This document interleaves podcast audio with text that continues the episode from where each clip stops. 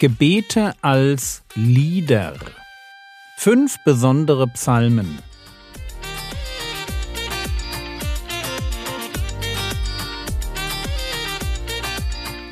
Theologie, die dich im Glauben wachsen lässt, nachfolge praktisch dein geistlicher Impuls für den Tag. Mein Name ist Jürgen Fischer und heute geht es um Psalm 86, Vers 11. Diese Woche möchte ich mit euch über fünf unterschiedliche Psalmen reden. Psalmen, die eine Sache gemeinsam haben, es sind Gebete. Und damit meine ich, es sind vertonte Gebete. Psalmen sind Lieder. Manchmal wird behauptet, dass auch Psalmen Gebete sind, aber das stimmt so nicht. Psalmen sind Lieder. Und Lieder werden gesungen. Gebete hingegen werden nicht gesungen, sondern gesprochen. Wenn die Jünger zu dem Herrn Jesus kommen und ihn bitten, Herr, lehre uns beten, wie auch Johannes seine Jünger lehrte, dann antwortet Jesus mit dem Vater unser und sagt, Wenn ihr betet, so sprecht. Gebete werden gesprochen, Lieder werden gesungen. Es ist wichtig, dass wir diesen Unterschied im Leben mit Gott machen, weil beides wichtig ist. Beten und singen. Der Heilige Geist fordert uns auf, viel zu beten. Und er fordert uns auf, viel zu singen. Deshalb darf man Lieder und Gebete nicht verwechseln. Sonst bleibt ganz leicht eines davon auf der Strecke. Also Gebete sind keine Lieder, aber ich kann natürlich ein Gebet nehmen und in einen Psalm, sprich in ein Lied verwandeln. Und bei fünf Psalmen in der Bibel steht explizit da, dass sie ein Gebet sind.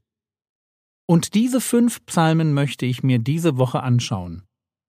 Anschauen und aus jedem der Psalmen einen Gedanken entnehmen, der mir besonders aufgefallen ist und der uns für unser eigenes Gebetsleben wichtig werden darf.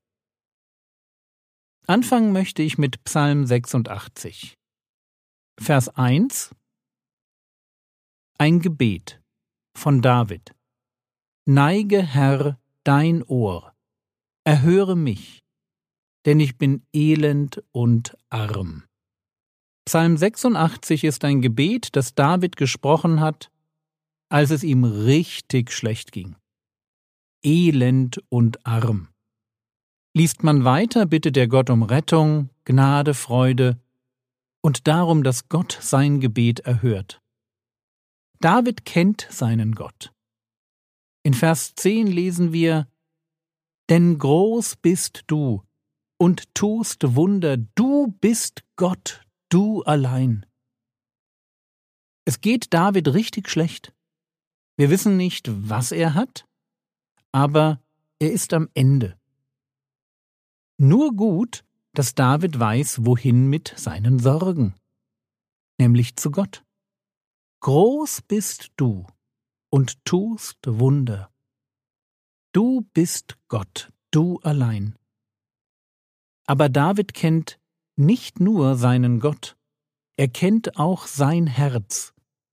Und deshalb schließt er im Gebet eine doppelte Bitte an. Psalm 86, Vers 11 Lehre mich, Herr, deinen Weg. Ich will wandeln in deiner Wahrheit. Fasse mein Herz zusammen zur Furcht deines Namens. Es sind die schwierigen Zeiten in unserem Leben, die Zeiten, wo wir am Ende sind und nicht mehr weiter wissen, für die dieser Vers gedacht ist. David kennt seinen Gott, aber er kennt auch diese hässliche Tendenz in seinem Innern, dass Angst uns offen macht für falsche Wege und für ein Verdrehen der Wahrheit. Dabei ist es umso wichtiger, auf Gott zu hören, je brenzliger die Situation ist, in der ich stecke. deshalb dieses Gebet, das er ganz bewusst spricht und dann in ein Lied verwandelt. Lehre mich, Herr, deinen Weg. Es ist wirklich wichtig, dass wir das beten. Lehre mich deinen Weg. Wenn die Not kommt und ich unter Druck Entscheidungen fällen muss, passiert es ganz leicht, dass mir der leichtere Weg als der richtige Weg vorkommt. Und dass ich nicht mehr Gottes Wahrheit vor Augen habe, sondern dass mir meine eigenen falschen Gedanken plötzlich zur Wahrheit werden.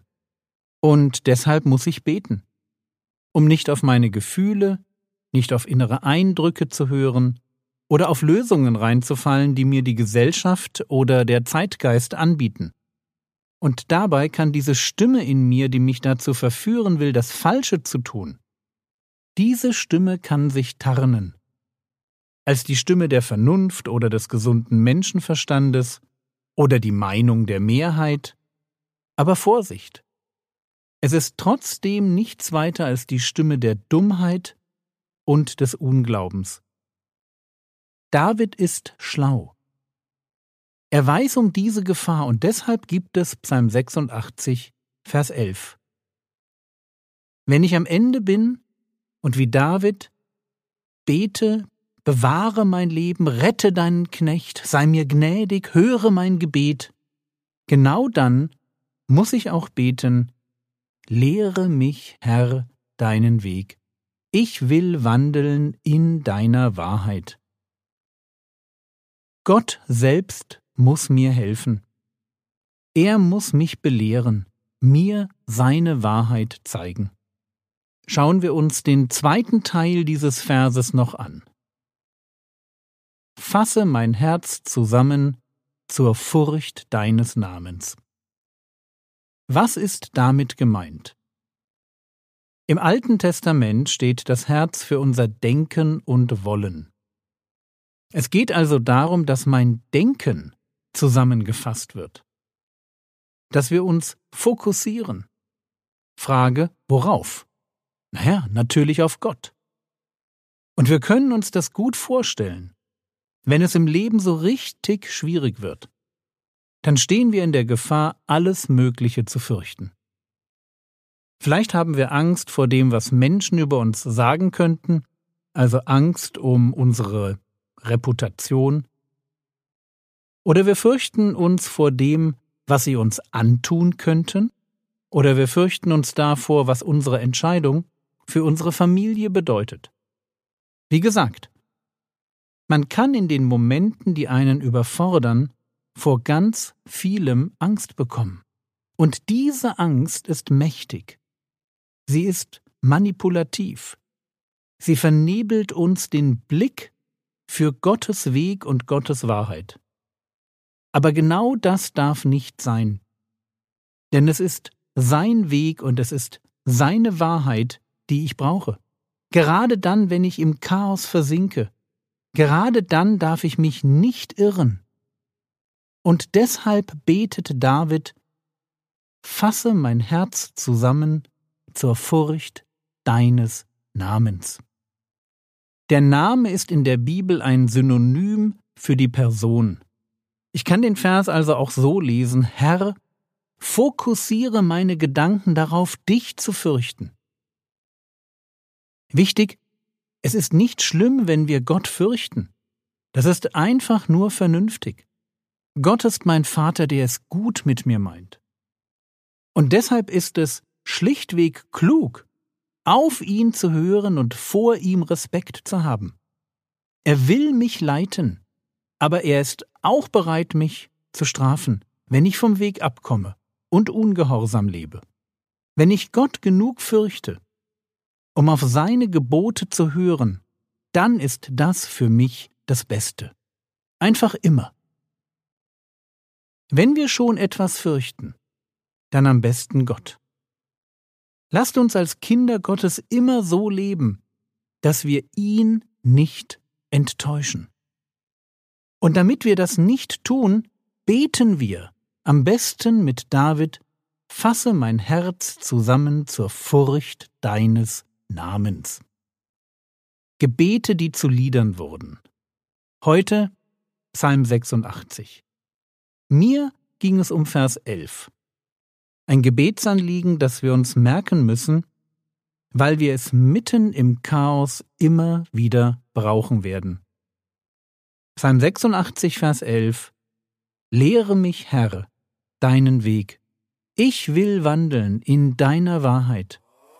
Fasse mein Herz zusammen zur Furcht deines Namens.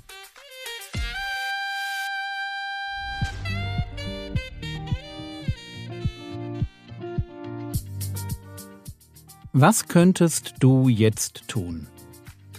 Lies doch Psalm 86 in Ruhe durch, denke und fühle dich in Davids Situation hinein und lerne Vers 11 auswendig.